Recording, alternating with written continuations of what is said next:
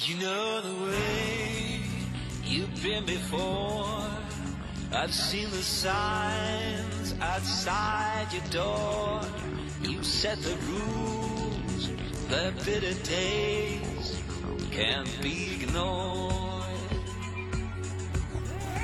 大家好，这里是橘猫看球。细心的朋友可能已经发现了，这期的 BGM 和上期是一模一样的。虽说我确实曲库不大，但是确实没必要两期都做同一个 BGM。这个 BGM 是老天族用户啊听过的，这首歌叫《You Wanted More》，我觉得放在这种主题上从来是不过时的。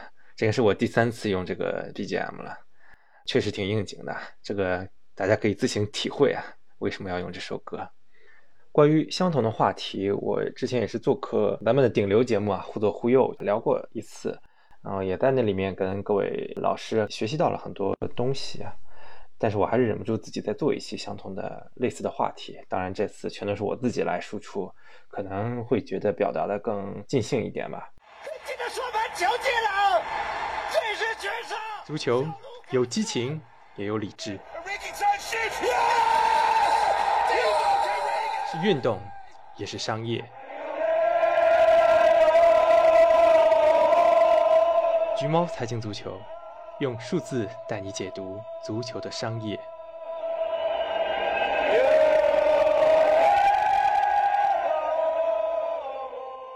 在内容之前，我还是说一个无关的事儿啊，就是我前两天在《体坛周报》驻西班牙记者吴一帆老师的个人电台叫“翻看世界”，也是喜马拉雅上面可以搜到。然后最近听到他在节目里面提到我了。也推荐了一些朋友来听我的节目，我是感到受宠若惊，也是非常开心。在这我也反安利一下，吴亦凡老师是我少有的，真的是觉得非常客观公正，而且又有自己深度理解和学识的这么一个老师，也推荐大家去听他的个人电台。这次不能免俗来聊这个欧超话题，这个确实我觉得给自己立了一个非常大、非常深的课题，我自己也是尽力讲述吧。而且我也努力做到中立吧，毕竟作为一个个人，我肯定有自己的立场，也会不经意透露出来。那请大家也是见谅吧。那关于欧足联跟豪门的权力博弈，那大家可以去听上一期，因为是比较新鲜的，我在这儿就不赘述了。当然啊，欧超出来第一时间，我也写了一篇文章，角度也是差不多的，大家也可以看那个文章。这次欧超真正官方公布出来之后，落地了很多东西。我在这也是在跟上一期去呼应一下吧。首先呢，赛制还是一样的，选二十支球队，十五个是铁帽子王，叫创始会员。然后他们呢，不仅是说会一直出现在这个赛事中，而且还会在分成的过程中分到比其他五支球队更多的钱。后来有明镜周刊披露出来他们的一个入伙合同里面，咱们也可以看到，哪怕是这十五个会员里面，他也是分三六九等的。皇马、巴萨那是食物链最顶端的，它分成是比例最高的。然后我记得是有米兰双雄，还有多特蒙德，还有是有热刺嘛，好像是，他们是属于食物链底端的，他们拿钱是拿最少的。所以我不知道人家签这么丧权辱国的入伙协议是干嘛，这个是他们大佬自己博弈的事儿了。那这个赛制呢，具体而言分成两个小组，各每个小组各十个队。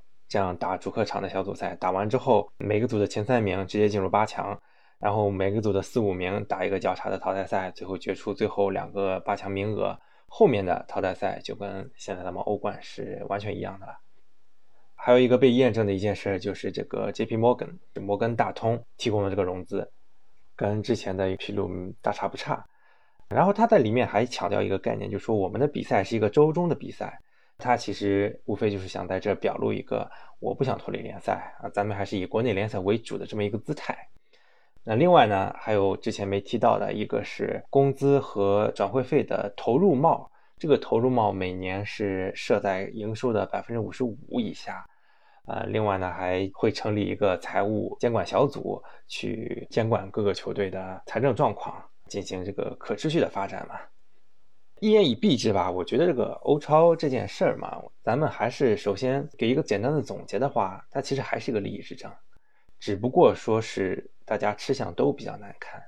豪门嘛，就是拿自己的吸引力来威胁欧足联，那欧足联呢，就是威胁不让豪门踢比赛，来挽回豪门，所以大家其实都是为了自己利益来做这件事儿，这个跟上一期节目是没什么区别的。那当然，上期节目大家可能也都有听出来，我是没想到这个东西会真的公布出来。我之前是一直觉得还是一个老套路，去拿这个东西来跟欧足联这个欧冠改制进行博弈，没想到确实这个他们决心是很大的。而还有一个，我觉得这个方案里面有突出体现，但我之前没有深入分析的一个点，就是这里面的美式体育的成分。当然，美式体育大家可能也都了解，是有一些比较显著的特征的。我在这儿还是再吊一次胃口啊，准备做一期传统欧洲足坛的体制和美式体育体制的一个对比的节目。但是这个期限呢，我不敢保证。先在这说两个突出的特点嘛，第一个就是工资帽，那它能够让整个联盟的球队在工资帽的范围内进行运营，大家去比拼的是运营的能力，而不是说谁财大气粗。这样的话，它是能够造就一种多方盈利的局面吧。至少这个球队老板是能够看到利润产生的，它不像足球一样，可能大家真的你不亏就不错了，你不亏都很难。那第二个显著特征就是说，它是一个封闭的联赛，因为本身你只有把这个联赛做封闭了，大家都是一桌人自己围起来商量一些事儿，才能保证前面所提这种工资帽啊，或者说选秀啊这种制度来落地。当然，我其实一直对美式体育的经营模式是。抱有一些期望的，某种意义上，我对他是欣赏的，很多东西也是值得足坛学习的。但我确实没想到是会在欧超上面来进行一个尝试，这其实是我不愿意看到的一个实现方式吧。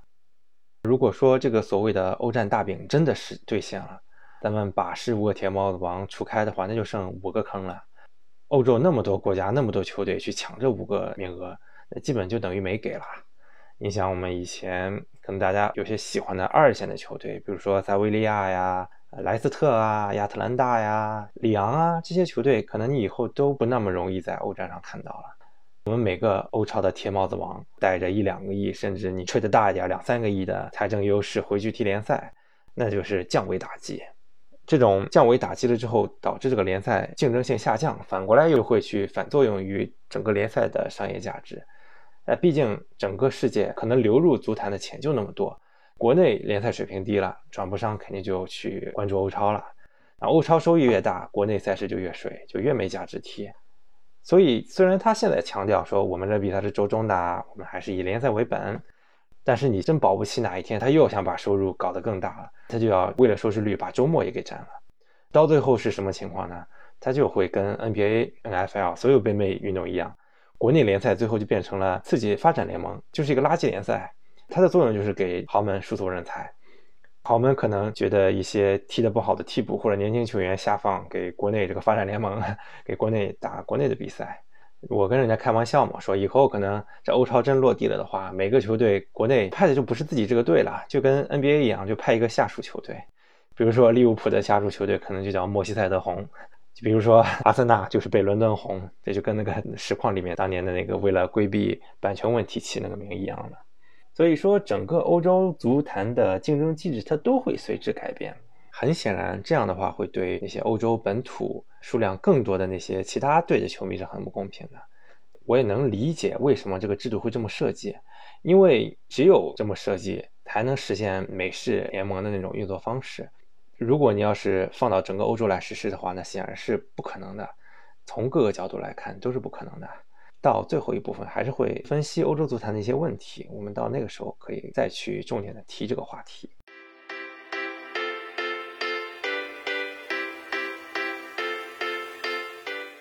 我们可以看到，在欧洲那边对这个欧超的反应，那是清一色的一边倒的，绝对的反对。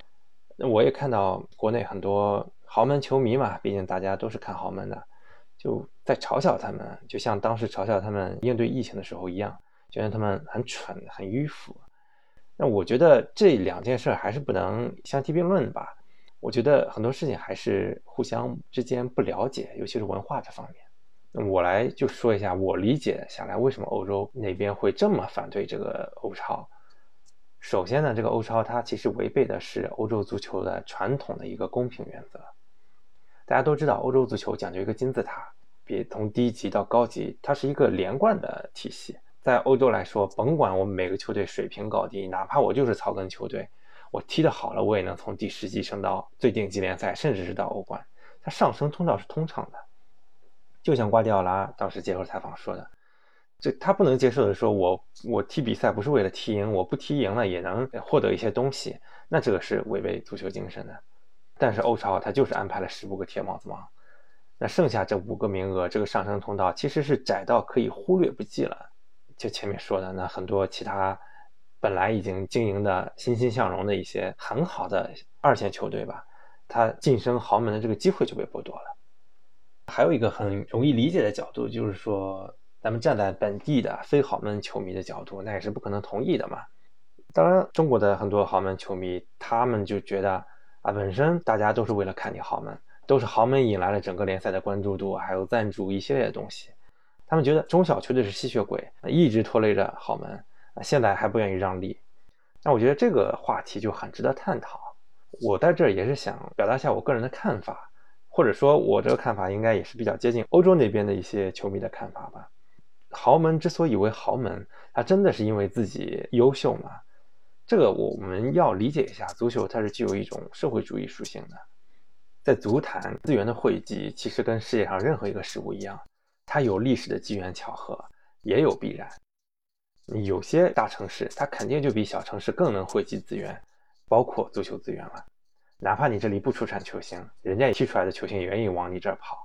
比如说伦敦，比如说米兰，比如说马德里，这些城市哪怕没有阿森纳、切尔西啊，或者皇马呀，没有这些球队，也会有其他豪门诞生。比如说热刺，比如说马竞，他其实更看的是这个区位。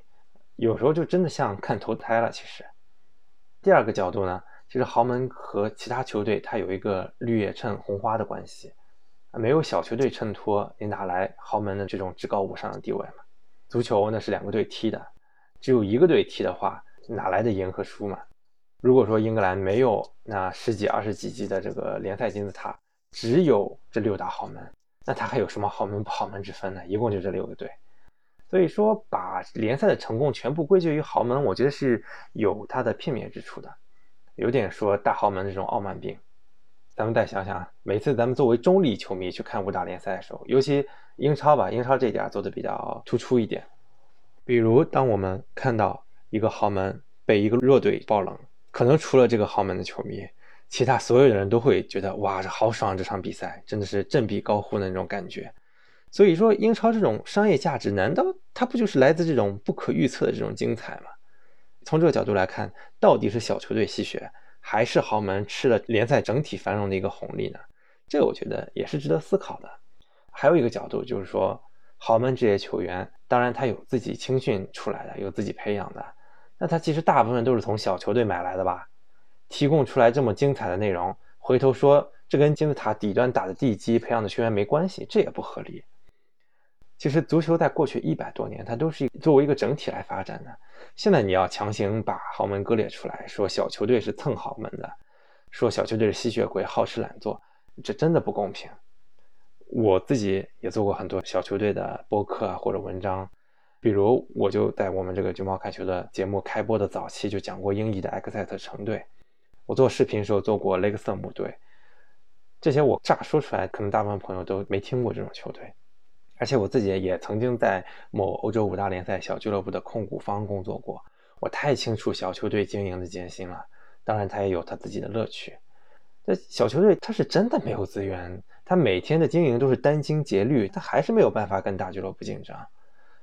我们那个时候别说去给俱乐部注资让他们买人了，我们自己还天天想着怎么从俱乐部里面套钱给自己发工资。所以到最后，我们只能去凭借自己的。专业的材质，凭借良好的这种人才选拔机制和完善的技战术体系，反而实现了历史成绩的突破。就觉得那段经历是特别励志。所以每次我看到有人指责小球队不成功，是因为自己不优秀，因为自己不努力的原因。这就好比说我找一个农村的寒门子弟，我说你现在要跟国民老公王思聪或者什么张康阳竞争，然后输了之后你嫌他不努力。这种事儿你说出来是会被打的嘛？那到最后还有一个角度，就是说我们现在这十五个创始球队，他们真的能叫豪门吗？或者说他们真的一直是豪门吗？我倒觉得，你放在十年维度来看，米兰、阿森纳这种球队，你说真的比亚特兰大、莱斯特优秀吗？这种属于是破旧老豪门。那又或者有一些球队，它其实只是近年冒出来的，比如说热刺，就这十多年来经营的确实非常优秀。如果冒犯到热刺球迷，我先道个歉啊。但是我们从历史底蕴上来看，埃弗顿、阿斯顿维拉其实都不比热刺差，甚至说更好。你说你现在定义热刺，只因为在欧超成立前十年打了十年好球，他就成了豪门，而以前一些曾经优秀过球队就不是豪门。又或者说，我们现在还有一些努力的削尖了脑袋想挤进豪门行列的球队，就因为晚生了几年，晚开始这个进程几年，就被排除在豪门之外，这完全也是不公平的。以上呢是我觉得欧洲民众反映的一个原因。当然，作为非豪门球队的话，大家可能也理解他们为什么。反对欧超这个东西，可能更多朋友不理解的是，为什么这些十二支球队自己的球迷还有非常激动的反对的呢？对自己好的事儿还不同意，这不神经病吗？这那我在这儿又想去介绍一下足球的社区精神了。你 不管你信不信，那些球迷是真的觉得俱乐部是属于自己的，也应当属于自己。我们不说德甲五十加一啊，还有或者说西甲那那几个会员制俱乐部。就哪怕是英国的这种现有的私有的公司制，球迷还是觉得俱乐部是自己的。这个其实是足球发展历史导致的。之前 程序员说过足球是公益性产品，很多人嘲讽他。其实这是放到历史角度来看，确实是个实话。我们追溯一下历史啊，早年很多私人的工厂主老板玩足球队，说好听了这叫回馈社会，说不好听了，他其实就是给手下工人打发时间。加强他们对生活幸福感的这么一个工具，他确实不是为了赚钱。那时候的球队是真正属于社区的。到现在，呃，英国人对球队老板的最高评价，他有个词叫 custodian，公共资产的托管者，就说我代表大家持有这支球队，啊，如果我有钱，我可以支持这个球队买人；如果没钱，那大家也理解，只要大家都是在努力经营，那就可以了。那现在是什么情况呢？英超那几家俱乐部的这种做法，的确是伤害到了有这些主人翁精神的球迷们。像参加欧超这么重大的决定，没有事先征询过任何球迷、球员、员工、教练，甚至是高管，没有征求过他们的意见。但是这些都是这个球队的利益相关者，英语叫 stakeholder 嘛。你们指望我们付出超出一般娱乐产品消费者啊，比如说歌迷啊、NBA 球迷啊。你让我们付出比他们更多的热情、人力还有财力来支持你们，你们却不把我当回事儿，这个真的是没法让人忍受。所以，英超 Big Six 所有的球迷还有球员、教练对这个事儿全是反对的。可能很多中国球迷就觉得这些人这不无耻吗？你这些老板帮你买人啊，让球队变强了，你们还不乐意，还不让老板赚钱？那我也要说一句。如果你现在过去问他们，让他们在球队归属感和球队做大做强之间选择一个，我相信真正的球迷他们都宁愿选择前者。如果理解不了他们的这个立场的话，那当然你就会觉得他们蠢。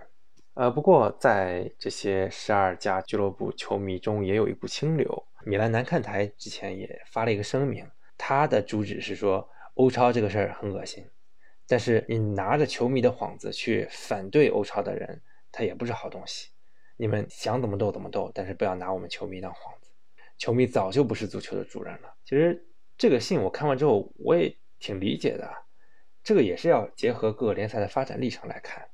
意甲其实从九十年代或者说更早时候，它就已经是一个资本包养的一个产物了，甚至到现在，大部分球队都没断奶，都是靠老板养着的。所以，他这种由球迷供养球队的这种社区意识已经淡薄很多了。你可以拿中国来类比嘛？你在中国去问一个普通球迷说：“咱们中超球队属于球迷吗？” 那那人家会觉得你神经病吧？我们中超球队属于房地产老板们。所以，足球发展历程不一样的话，这时候你很难感同身受。所以，从声明上来看，意甲那三个球队也是最不诚恳的，因为一方面他们确实太需要一个机会。来回到欧洲顶级。另一方面，他们也确实没那么在乎这种社区的情感联系。那总体而言呢，整个欧洲主流啊，声音还是对这个东西坚决反对的。倾听到了人民的声音之后，政治家也抢着发言，毕竟这些人都是他的选民啊，我肯定要说我选民愿意听的话嘛。所以，当政治家也下场，去威胁用一些行政手段来阻止欧超的时候，这十二强里面，尤其是 Big Six，他就没法搞了，所以就第一时间的宣布退出。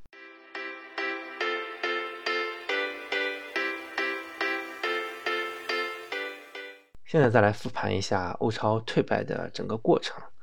其实第一天的时候算得上是来势汹汹了，挺像那么回事儿的。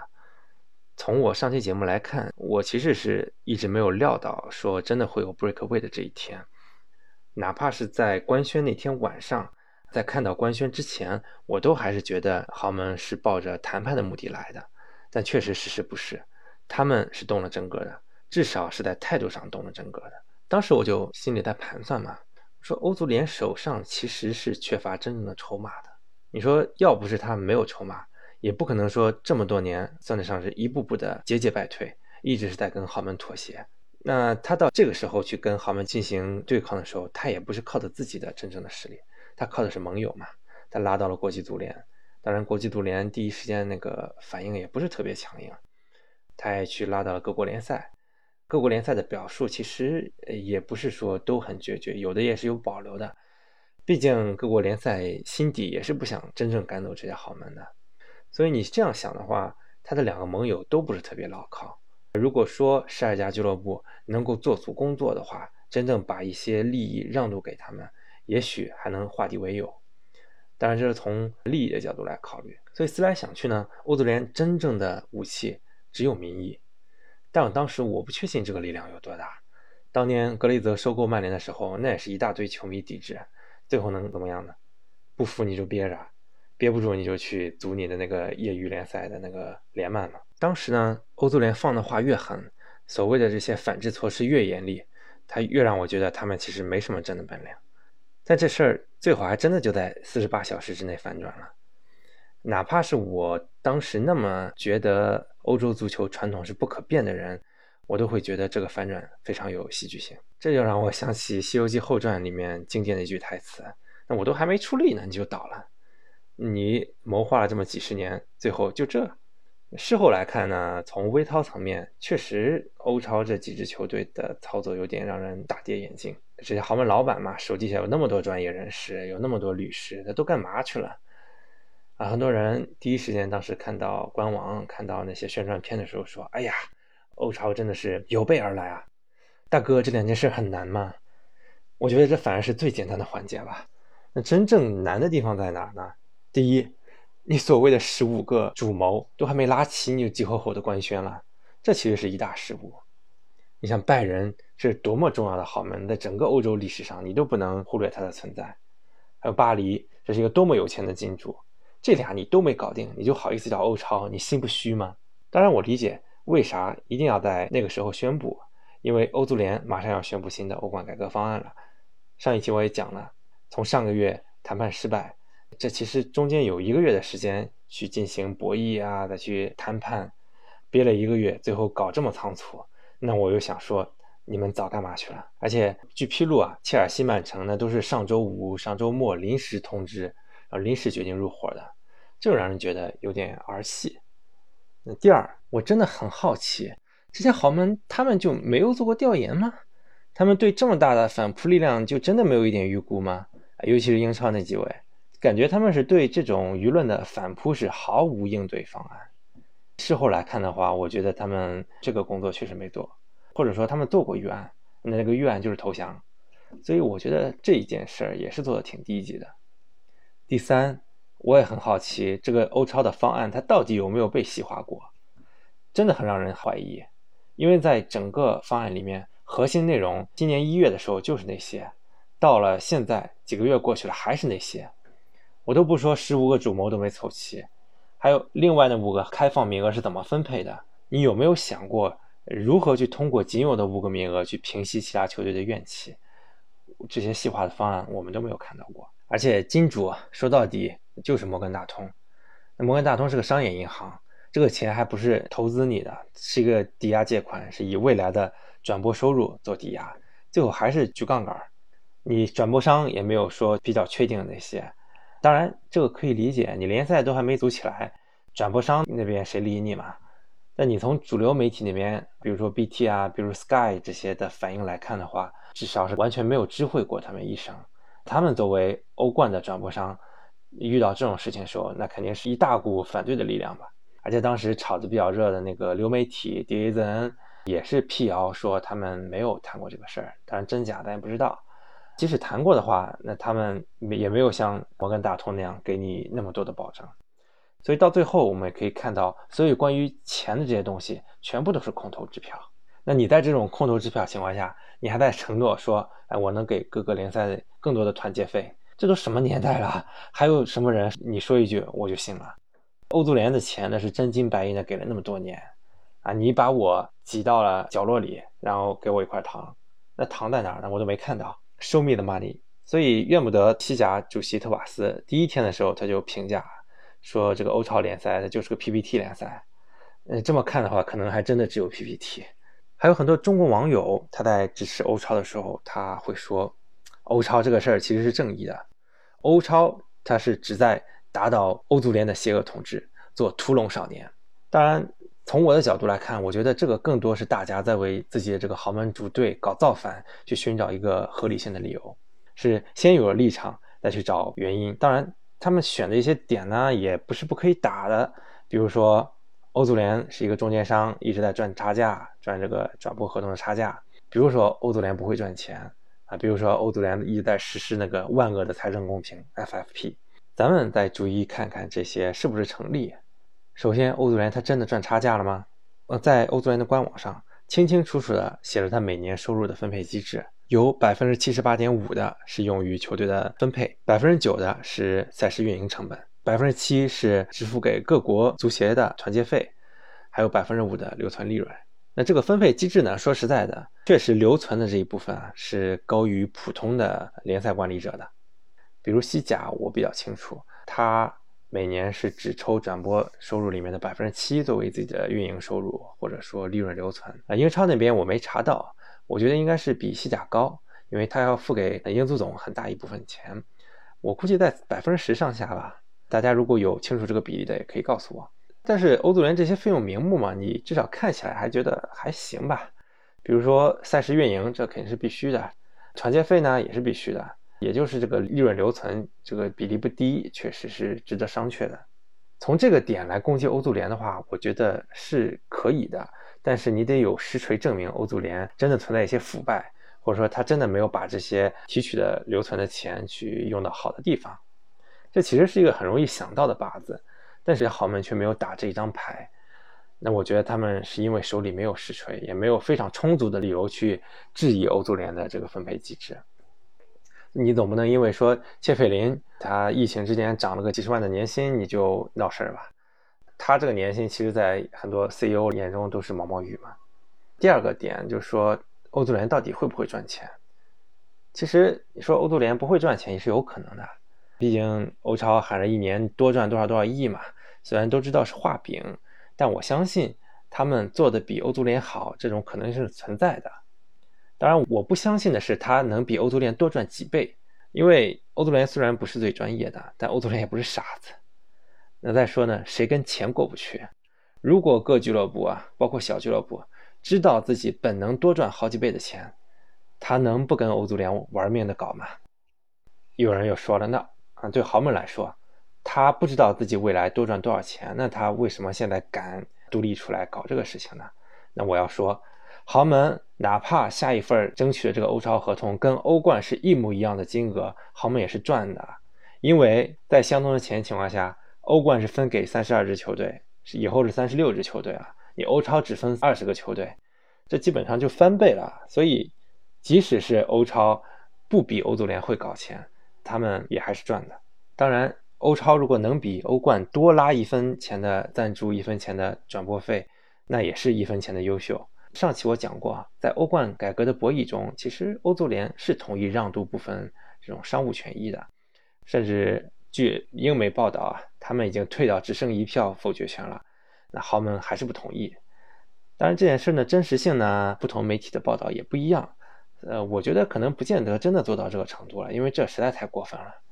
第三个就是说，欧足联这个万恶的财政公平法案，哎，万恶的 FFP，这个咱就不开玩笑了。这 FFP 就是豪门最想要的，防止土豪入场，豪门是最大受益方。关于这个 FFP 的合理性，我到最后一部分也会着重的来讨论的。咱们先在这儿一放。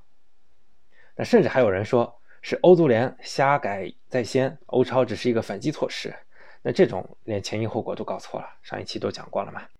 新欧冠改革完全是应豪门要求，它既要保全小俱乐部的权益，他还要迎合豪门这种多搞钱的愿望，所以最后搞出一个很畸形的东西。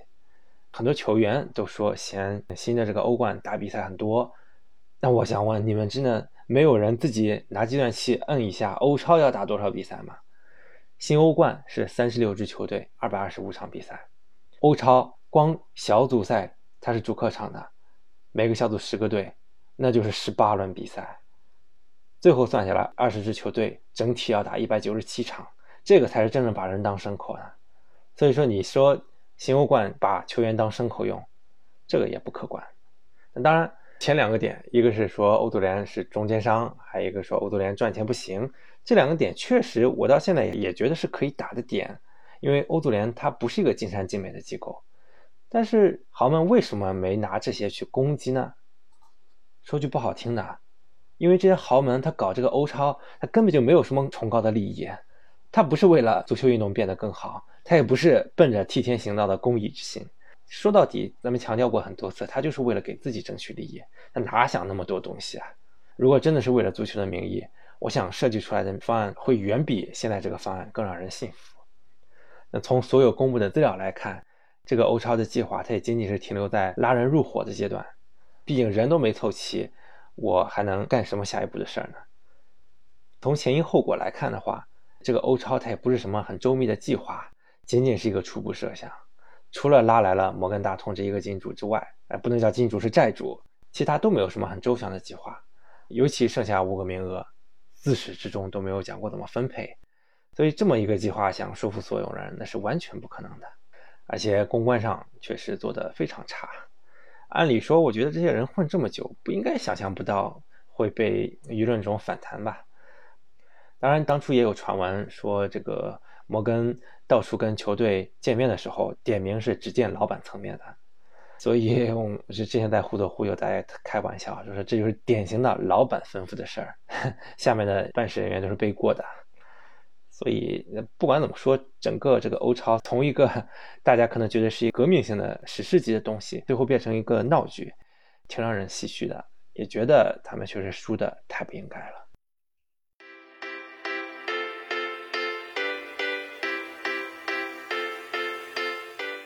豪门呢是经过这么一战，输掉了自己的所有筹码。有媒体报道说，欧足联其实给了他们什么让利？你觉得这像是有让利的样子吗？首先，这些报道都不是什么很权威的媒体。其次，到现在切菲林还是天天嚷嚷着要惩罚，这像是让利的样子吗？所以，这个欧超到最后没有任何成果，是一场彻彻底底的溃败。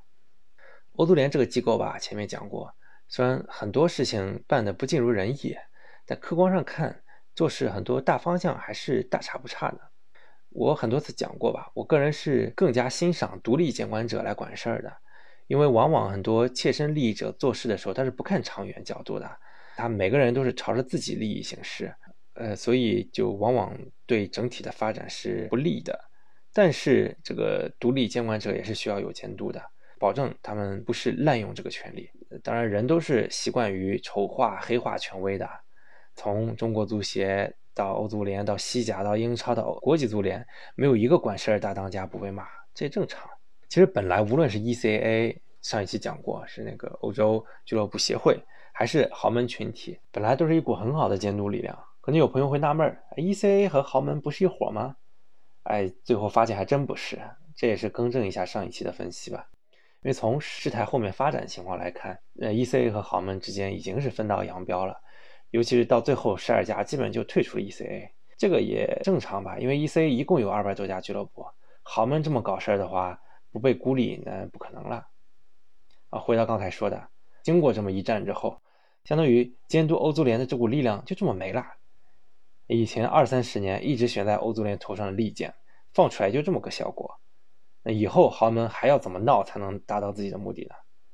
这就是一个狼来了的故事。这次真的把自己所有筹码都给喊没了。所以这事儿真的是告诉我们：得饶人处且饶人，狗急还会跳墙呢。如果说欧足联啊真的惩罚豪门的话，那我觉得也过了。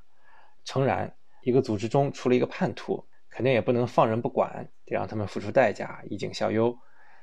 但考虑到现实，的确是豪门拥有很大的资源，我觉得这时候也要说得饶人处且饶人。当然，欧足联如果真罚也没辙啊，谁让你豪门自己不争气呢？最大的输家，我觉得应该是弗洛伦蒂诺老佛爷。他本来是想像当年开创欧冠的伯纳乌一样，做历史上的一个伟人，结果什么都没捞着。尤文的阿涅利也够惨的，当了这么多年的 ECA 主席，积累了很多权威，一朝破灭。而且是用这么难看的方式背叛了欧足联和 ECA，那怨不得一枚给出来那个史上最大的金墨奖。琢磨一下十二支球队退出的时候的反应，也很值得玩味吧。首先，最先退出的 Big Six 之中，切尔西和曼城是比较快的，他们这种很快的态度也是非常合理的，因为本身他们就没有必要搞这个东西，他们不差钱，也非常受球迷爱戴，他们的动机无非就是怕错过这么一辆快车。所以第一时间意识到反扑力量这么大之后，赶紧退出也是必然的吧。当然，他措辞说的也很有技巧，营造出的一种感觉就是，本来我们是想跟着他们一起搞一个计划，是计划，不是联赛，也不是其他什么东西。但没想到这个东西不好，我们就不干了。那剩余的呢，尤其是美国那三个红色的球队啊，曼联、利物浦、阿森纳，他们都是美国老板，他们其实是抱着改变游戏规则的目的。结果给玩脱了，那就赶紧的知错就改。像利物浦的约翰·亨利，那是老打脸糊了，都道歉过好几次了。这次还专门拍了一个视频，向所有人致歉，尤其是向 CEO 比利·霍根、向克洛普道歉，因为觉得他们在不知情的情况下背锅了。这个也很有意思啊。克洛普不知道这事儿也就罢了，那 CEO 都不知道这事儿的吗？那要么就是这老板办事的时候真的不厚道，要么就是他护犊子心切。曼联那边是直接三德子就这么下课了，更让人唏嘘。以后我觉得也想找个机会聊聊三德子的功过吧。我觉得这个 CEO 还是挺厉害的。我去年还做过一期大图景计划，当时的主人公也是两支红色的球队。其实我觉得这个欧超跟当时也是有一些一脉相承的地方，都是以疫情为契机，同时他们也都是一直觉得自己才是吸引观众的唯一的理由。所以以此为要挟为筹码去争夺利益，这就表明了他们内心真的是这么想的。不管他道歉没道歉，大家都心知肚明。意大利那边呢，其实虽然说退出了，但措辞是非常之巧妙。那就是一副本来我们是想改造足球的，但是没想到引起了不好的效果，那我就暂时避避风头。光看的字面意思啊，你甚至都看不出来他们是真的在说自己退出计划了吗？他们动机跟 Big Six 是不一样的嘛？前面也说了。那意甲是前四大联赛里面经济最差的，这三家俱乐部都是巨额亏损。如果说能搭上欧超这个船，那就是一下子可以从弱势恢复到一个相对比较军事的地位。当然也只是相对了，毕竟前面也提了，根据明镜报出来的合同嘛，米兰双雄都是低能公民。即使如此的话，对这三支球队也还是很重要的。这个计划没法进行下去，他们其实也是被逼无奈。那最后就剩下西甲这俩。就就说第一届欧超提前进入决赛了，那为什么他们那边好像没怎么听到西甲球迷的动静呢？呃，一方面，这俩会员制俱乐部确实是在疫情下是最困难的，尤其是巴萨。如果说没有欧超的话，英超在这个时候是最强势的，那他们可能食物链最顶端的地位就不保了。还有一个原因就是说，当时拍板定下来参加欧超都是谁啊？都是各家俱乐部的主席，主席是怎么选出来的呢？是球迷选出来的呀，一个是新当选的主席，一个是自动连任的主席。新任期刚开始，球迷就反对的话，这不是打自己脸吗？哪怕是不赞同，那也是说自己选的路，爬着也要走完。再从欧超他的声明来看的话，那也是相当硬气了。他只是说我们会重新考虑，用更合适的方式去重塑并推进此项赛事，没有歉意，也没有说彻底的完了。摩根大通也出来道歉了。说我们错误的判断了局势，会从中吸取教训。那它里面是用 deal 用生意来形容这个联赛，我觉得这也说明他们压根儿就没有意识到他们触犯了多大的逆鳞，或者说他们知道他们触犯了逆鳞，但他们不 care，他们还是觉得足球就是一个 deal。所以，虽说暂时看欧超是被彻底压制了，但长远看，它真的不会卷土重来吗？我觉得说不定。这次确实，欧洲本土球迷体现出了一个很惊人的团结力量。但毕竟有钱能使鬼推磨，这个社会现在基本就是一个资本社会。那所以在这种情况下，理想的纯粹的足球，它还能维系多久呢？历史总是惊人相似的。上世纪末的时候，当时也是以老佛爷为首，联合一个意大利老板一起掀起欧超一二零计划。当时那个意大利老板是米兰的贝鲁斯科尼，当时传闻提供融资的也还是摩根大通，也是以经济危机为借口。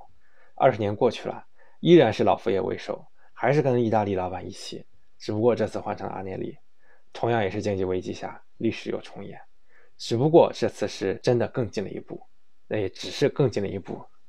所以从这个意义上来讲，说什么是美国资本跟欧洲传统的对决，其实有点过于追求眼球了。因为这股力量从始至终都是本土的豪门群体自己，美国资本是一个实现的手段，或者说是一个助力。所以这次美资是真的背了一口大锅。英格兰这仨 美国老板估计屁股都坐不住了。那经过以上这么多分析，我们应该真的意识到，这件事本质还是一个利益的博弈。它关乎的是豪门对自己的定义，他觉得自己应该享受足坛所有的目光，他根本无关说让足球变得更好，无关打倒邪恶的欧足联，那更无关足球俱乐部的经济。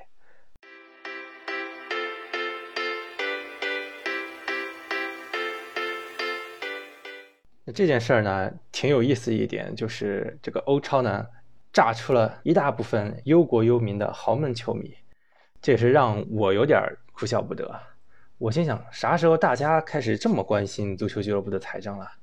那早这样的话，我日子不可能像现在这么没有知名度，对吧？当时我自己就很寂寞的去研究这种小俱乐部的财政啊，那时候我还写文章去呼吁说，足坛应该降温啦。我是谁啊？没人理我。那时候大家都还沉浸在狂热的买买买热潮之中。好了，这次搞英超了，反而开始理性经营了，这就让我觉得很讽刺。豪门这个时候说自己要饿死了，那给我的感觉就是何不食肉糜。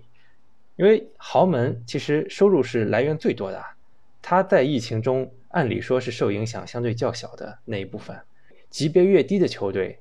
他越指望门票收入，那在这种疫情之下，他就越惨。英格兰第五级别就国家联赛，当时还投票表决说要不要踢下去。其实不只是说到第五级别了，到第三、第四级别，你每踢一场球赛，那都是亏好多钱的呀，又没有人买门票，所以他们真的是负担挺重的，要去决定自己要不要把比赛踢下去。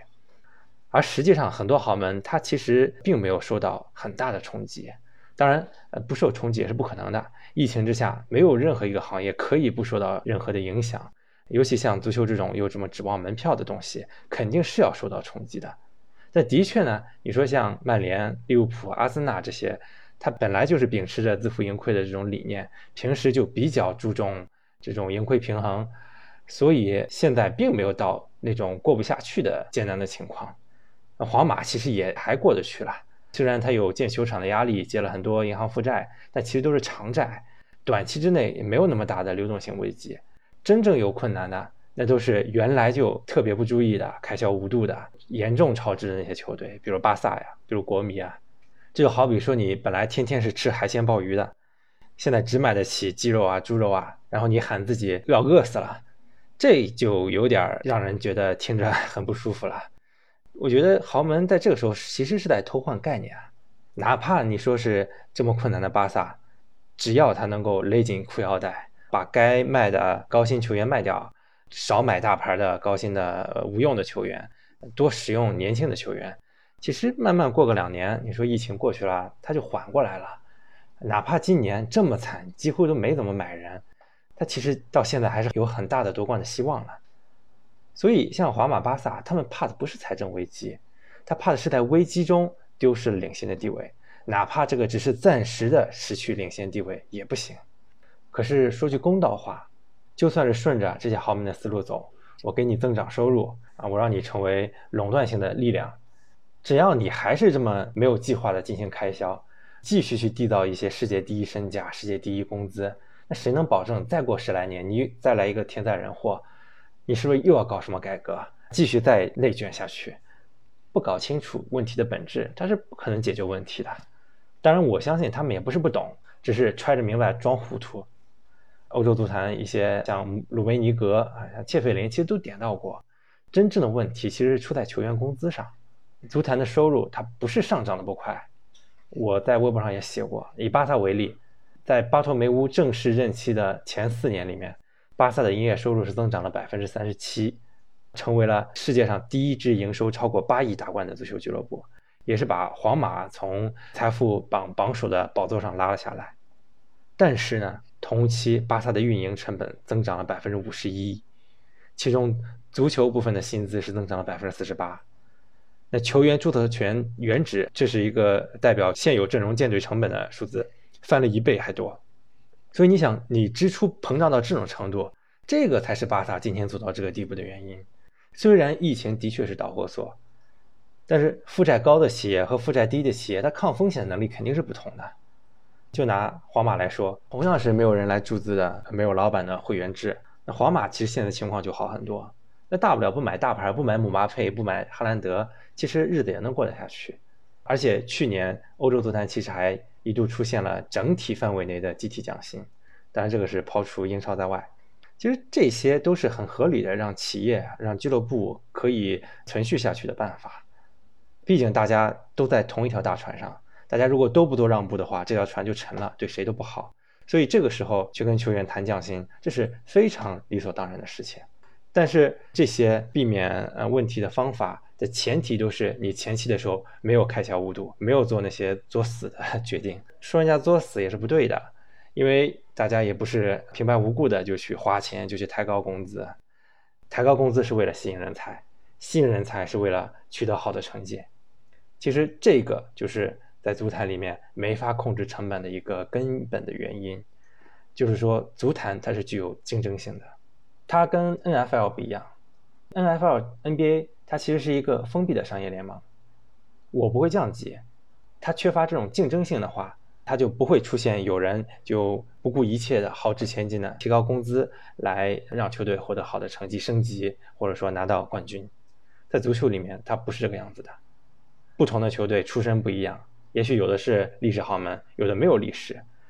但是只要你经营得当，或者说你有老板资金支持，那都能实现这种王侯将相宁有种乎的鸡血故事。而且没有人他甘心说一直降级当升降机，所以大家才会理智的啊或者不理智的去加大投入抬高工资，哪怕有联赛的一些规章制度，还是有人钻空子铤而走险。就是这种挥霍无度的生活方式导致了现在的问题。前面也说了，美国它能避免这个问题，是因为它是一个封闭的商业联盟，而且它人才选拔机制也不一样。所以，就为什么说欧超它一定要搞垄断？因为不搞垄断，它就会像今天的欧冠一样，总会有叫什么该死的一些 非豪门球队，他想造反。既然你有人想造反，有人在抬高工资，那豪门想保持自己的地位，他只能引号的啊被迫去跟着投资。那这样的话，俱乐部的财政不稳，而且投资人也赚取不到利润。呃，之前我其实说过很多次。从豪门角度而言，欧足联这个财政公平法案 FFP 其实是再好不过的一个东西了，因为这个东西它能限制一些新进入者的投资。当然，就是说从初衷上来讲啊，咱不说实际效果。客观来讲，从全局来看的话，FFP 也确实是一个折中一点的解决这个无法控制成本的一个办法。很多人都讲说 FFP 制造了多少的竞争上的不公平。让穷的联赛跟富的联赛没法竞争了，这其实我得说，这纯粹是怪这个名字取得不好。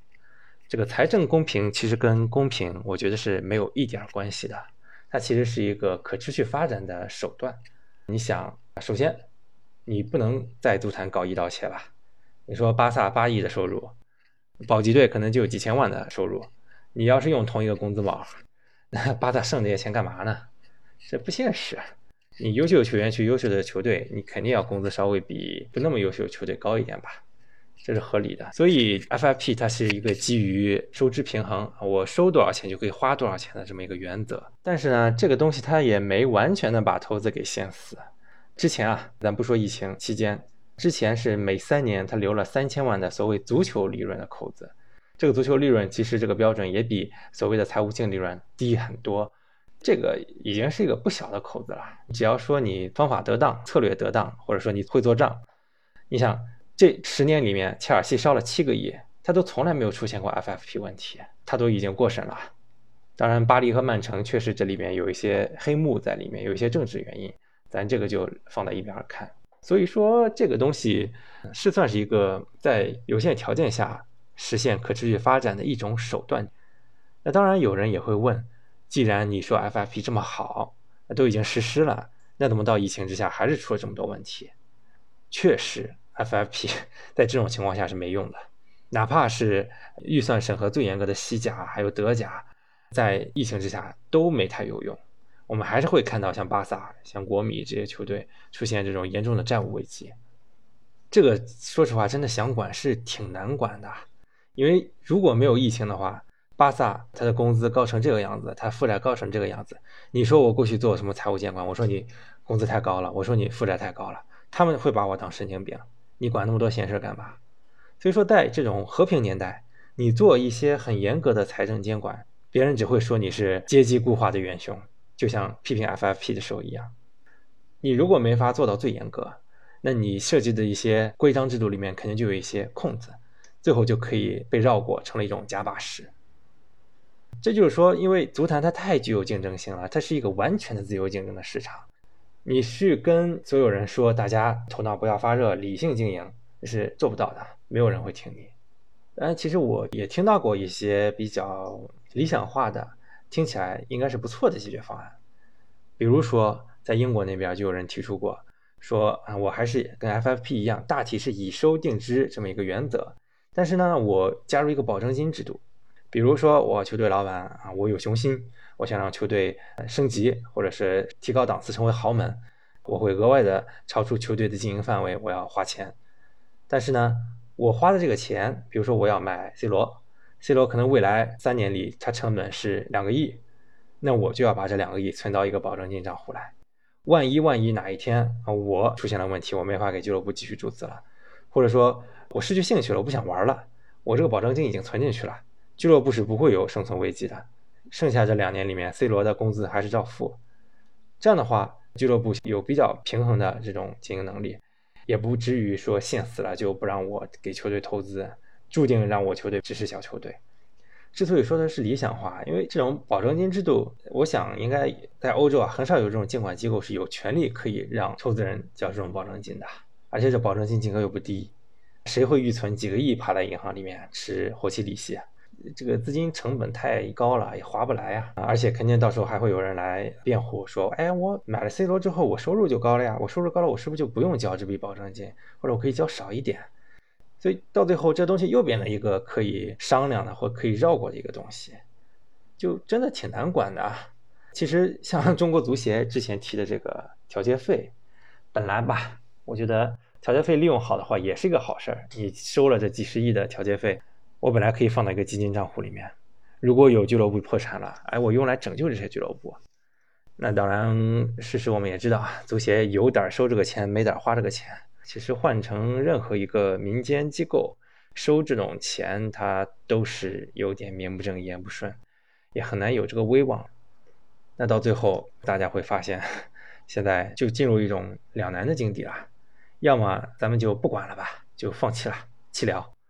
让这些足球俱乐部自生自灭啊，就优优胜劣汰呗，破产了你就破产呗，反正只要你这个地方还有人喜欢足球，你就还能浴火重生，就像流浪者一样，就像帕尔马一样。但如果说你站在一个监管者角度，你肯定你没法这样解决问题啊，这太不负责任了。毕竟不是每一支球队他都能顺利的浴火重生，如果这个球队重生了，他回不到原来的高度，或者说他压根儿因为各种原因他重生不了了。这个其实对球迷的感情是一种伤害，或者说我们就管，我们继续管，像现在这样子以收定制的基础上继续管，那你就别再说人家是什么阶级固化的元凶了。咱们必须得理解啊，为什么各个国家的联赛监管者他都在做同样的事情？因为这就是必须要做的事情啊！我不能任凭俱乐部去这样烧钱烧下去。以后呢，也希望大家少一点阴谋论，多从这种角度去考虑一下问题。到最后呢，我还是想再探讨一个话题，就是老佛爷说的，现在足球需要改变，呃，年轻人越来越不喜欢足球了。其实这个事儿我是赞同的，因为很多数据都在显示，看球的人的年龄是在增长，年轻人喜欢足球的也在下降。因为现在这个年代，这个信息化的时代啊，这是必然的，咱们每个人的诱惑都太多了。如果我们把足球去当做一个娱乐产品，它体验其实并不好啊。比如说我去现场看球，风吹雨打的，有时候还不一定赢，还让我不爽，那我坐在家里看电视不香吗？当然，我不否认去把足球完全朝着一个娱乐产品的方向去做，我不否认这种尝试。也许真的去把它往娱乐化的方式打造的话，可能啊也不差。就像美国这些北美运动一样，它其实也挺兴旺的。只不过说我们看 NBA、看 NFL 的时候，可能少一点那种投入，少唱那些歌，可能只是说大家拿着爆米花过去，一家人其乐融融的、乐乐呵呵的看着这个慢节奏的运动，这不见得是一件坏事儿。但我是想说的是，足球成为世界第一大运动，它是有自己的特色的。足球毕竟是一个地域，是一个社区文化的载体，尤其在欧洲，这个载体是独一无二的。当然，咱们中国、美国没这个文化土壤，可能确实不一样。你想，真的欧洲或者真的铁杆的球迷，他是甘愿为了球队抛头颅洒热血的。你说这些工薪，他花着占自己收入比重那么大的金钱资金量去支持场上这些打工皇帝，他傻吗？其实大家都奔的是一种精神层面的归属感。如果现在我们说，我们把这种归属感剥夺了，我说足球俱乐部就是属于资本家，你们都别忙活了，人这人家私人财产，咱们这还在这吆喝啥呢？那这件事就很可怕了。我们看足球，我们在看啥呢？我们还去喊什么、唱什么 “You Never Walk Alone”。当然，我们从另一个角度讲，完全的我们就不让它娱乐化，不让老板去寻求盈利的方式，其实也挺残酷的。那老板买球队图啥呢？现在我真的不知道以后买足球俱乐部的老板要图啥了。我知道以前图啥，为了热爱，为了回归社会。但是我站在这个时间点，我其实对于这些美国的足球老板，我甚至有一点同情的感觉。因为像欧超这种尝试失败之后，如果我们把足球俱乐部当做一个商业产品来看的话，它好像盈利的可能性真的很低。而且现在所说的什么，最近又在讲曼联啊，或者利物浦啊，又有人出二三十亿要买，还有阿森纳、Spotify 的老板也要出多少亿去买。其实现在我们喊出来这些天价的估值，从来都没有兑现过。所以对老板来讲，这个估值只是一个数字，都是假的。就跟咱们自己住的刚需房一样，我们自己住的房子，我们不能把它卖掉。所以我真的不太清楚他们将来会用什么方式来兑现自己的收益。所有事情都有自己的两面性，我不知道足球未来应该往哪个方向发展。但我只能说，现在咱们可能这个步子还不能跨得太快，我们还不能让这个文化转变的太快。我觉得有时候吧，不如说我们把足球发展的脚步慢一下，咱们可能不需要那么追求金钱的增长。少制造几个亿万富翁，保持好我们足球独有的文化，然后再去慢慢看未来有什么方式去探索一些新的道路。我觉得这个东西是值得所有的球迷、所有的从业者来思考的。之前也有朋友跟我说，说他觉得我在这件事情上的态度令他非常惊讶，因为毕竟我是自诩自己是一直研究足球商业，看起来我好像是很站在资本家那块的 那种立场。其实我承认这个确实有点奇怪啊，但其实我觉得，首先我是一个球迷吧，我是一个关注过小球队、站到他们立场上思考过的一个球迷，所以这种时候我会觉得足球它本身有很多迷人的地方。如果我们在这个时候去逐渐的让大家放弃这些传统、放弃这些文化的话，是挺可惜的。当然，又有听说英国那边再去想做一些，把整个英国足坛变成五十加一的。像德国一样这种探讨，我觉得这种探讨体现出了大家一种返璞归真的想法，就觉得足球还是要保证一些传统的东西，但这个从法律角度讲肯定是不可能的。而且我也觉得，确实这个东西对俱乐部的持有者也是不公平的。不管怎么说吧，反正欧超这件事暂时就过去了，大家还是可以像以前那样去欣赏比较熟悉的足球。至于未来怎么样呢？我们就走一步看一步吧。